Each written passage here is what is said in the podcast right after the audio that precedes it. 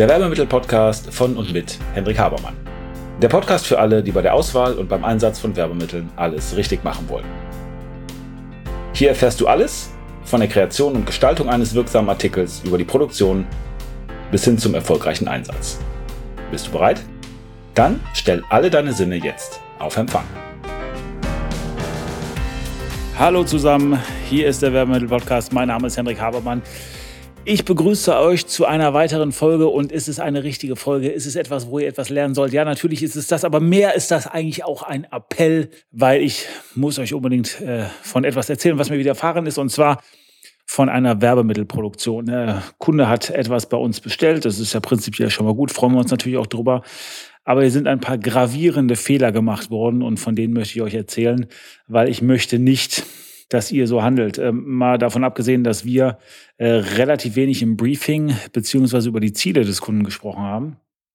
Ähm, was ja okay ist, wenn seine Agentur ihn gut berät und er genau weiß, was er tut. Ähm, da weiß ich nicht, ob das unbedingt in der Konsequenz als etwas Negatives zu bewerten ist. Ich habe es zwar so wahrgenommen, aber kann ich nicht wirklich objektiv beziehungsweise wahrscheinlich nicht wirklich sachlich drüber sprechen. Aber es sind ein paar andere Sachen äh, vorgefallen, die im Hinblick auf meinen Kenntnisstand wirklich schlecht sind, weil grobe, grobe Fehler gemacht worden sind und bitte, bitte macht diese Fehler nicht.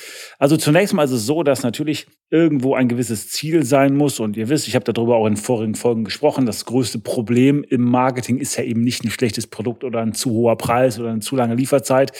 Nein, das größte Problem ist ja die Sichtbarkeit, nämlich wenn uns jemand gar nicht kennt, dann können wir logischerweise ihm auch nichts anbieten oder er fragt nicht, äh, entsprechend Produkte oder Dienstleistungen nach. Und wenn jemand kommt und sagt, er möchte Werbemittel produzieren, dann ist das prinzipiell ja schon mal eine gute Sache, weil er eben dadurch Sichtbarkeit schafft. Vor allen Dingen auch, wenn irgendwie ein Logo oder so angebracht wird. Und in dem Fall sind Mauspads produziert worden, die ähm, für einige Dinge, und manche unter euch sagen vielleicht, ja, Mauspads sind irgendwie doof und öde oder so, ah, aber nicht unbedingt. Das kann für äh, manche Sachen sehr, sehr gutes Werbemittel sein. Zum Beispiel, wenn ich auf einer Messe irgendwo ein Terminal habe, wo die Leute was ausfüllen müssen, weil dann gucken die immer automatisch drauf oder ich kann das auch gut am POS platzieren. Oder eben da, wo Kunden zwangsweise damit arbeiten müssen, wo sie sich also nicht aussuchen können, dass ein Maus, ob ein Mauspad, was neu kommt, benutzt werden soll oder nicht. Aber diese Gestaltung des Mauspads, die hatte es wirklich in sich. Äh, und hier drei Fundamentalfehler, die ihr nicht machen solltet. Nummer eins. Kunde, muss man vielleicht dazu sagen, ist ein äh, Logistiker, kann aber auch ein anderes Unternehmen sein mit einem relativ komplizierten Namen. So, das heißt, auf dem Mauspad stand der Name des Kunden und da stand, was der Kunde prinzipiell macht. Also, ich sag mal, in welcher Branche er ist. Also vollkommen generische Informationen. Aber liebe Leute, was soll der Kunde damit anfangen? Wenn da kein Benefit steht, wenn der Kunde nicht versteht, was er davon hat, warum schreibt man so eine Information hin? Und selbst für Imagewerbung muss ich ja irgendwie ein bisschen Image ein bisschen was, wo der Kunde sich hochziehen kann, wo irgendwie ein bisschen Status entwickelt wird, also Status nicht im Sinne von hoher Status, sondern Status im Sinne von Position reinbringen. Ist in dem Fall nicht gemacht worden. Er hatte wirklich nur sein Logo und die Kerndienstleistung, die er macht. Aber nicht mit Benefits oder so, sondern die Kerndienstleistung, die er macht, die jedes andere Unternehmen in dieser Branche auch macht, die bringt er auf das entsprechende Mauspad. Zweite Sache, es war kein Call to Action da. Also wenn ich als Kunde jetzt schon nicht weiß, was der genau macht und warum der besonders gut ist oder sich besonders von anderen abgrenzt, also USP, wenn ihr so wollt, oder Alleinstellungsmerkmal oder was auch immer. Wenn das nicht da ist, ja, warum soll dann überhaupt auch stehen, was ich tun soll? Also, was ich anfordern soll, was ich nachfragen soll, was ich kaufen soll, wie ich irgendwie in die Handlung kommen soll. Das ist ganz, ganz wichtig.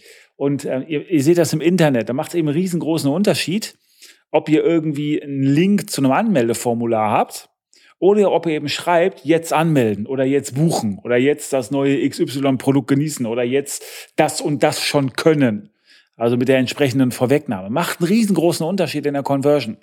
Sagt den Leuten, was sie machen sollen. Es gibt ja einen Zweck, warum ihr das tut. Und klar, manchmal kann man nur einfach das Logo hinmachen, In dem Fall war das aber nicht gegeben. Wenn ich schon einfach nur das Logo mache, weil ich irgendwie Status machen will, dann brauche ich nicht sagen, was ich alles tue. Da machen die Dienstleistungen keinen Sinn. Das ist aber hier gemacht worden. Also auf der einen Seite überhaupt keine Benefits gegeben, überhaupt keine wirkliche Werbung platziert in der riesengroßen Werbefläche eines Mauspads im Vergleich zu einem Kugelschreiber.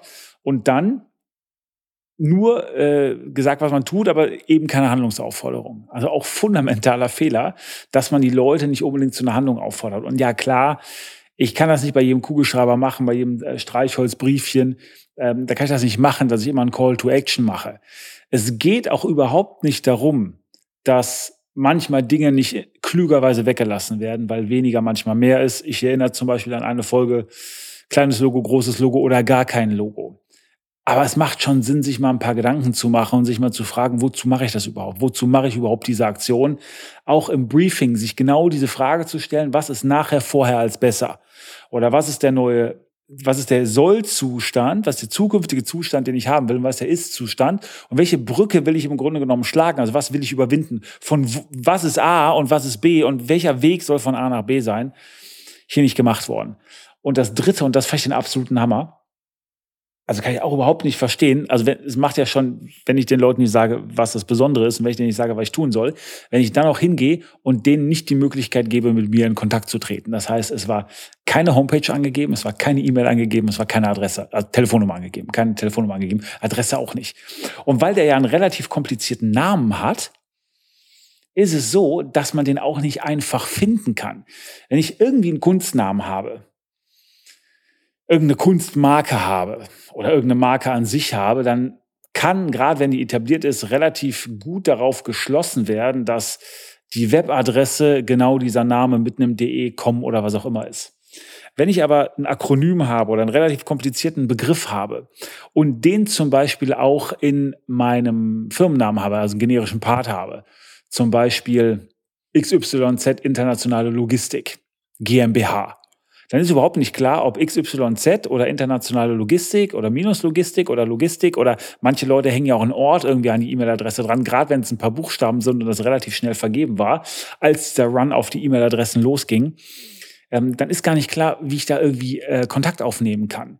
Das heißt, ich mache es den Leuten schwer, weil die dann zum, zumindest den Umweg über Google oder eine Suchmaschine oder was auch immer gehen müssen. Und wenn der Name dann so blöd gewählt ist, dass ich keine gute Präsenz online habe, beziehungsweise medial nicht relativ gut vertreten bin, dann kann es auch sein, dass Google eben was vollkommen anderes anzeigt, weil die dann eher in dem Fall auf Logistik oder Spedition oder keine Ahnung was abzielen.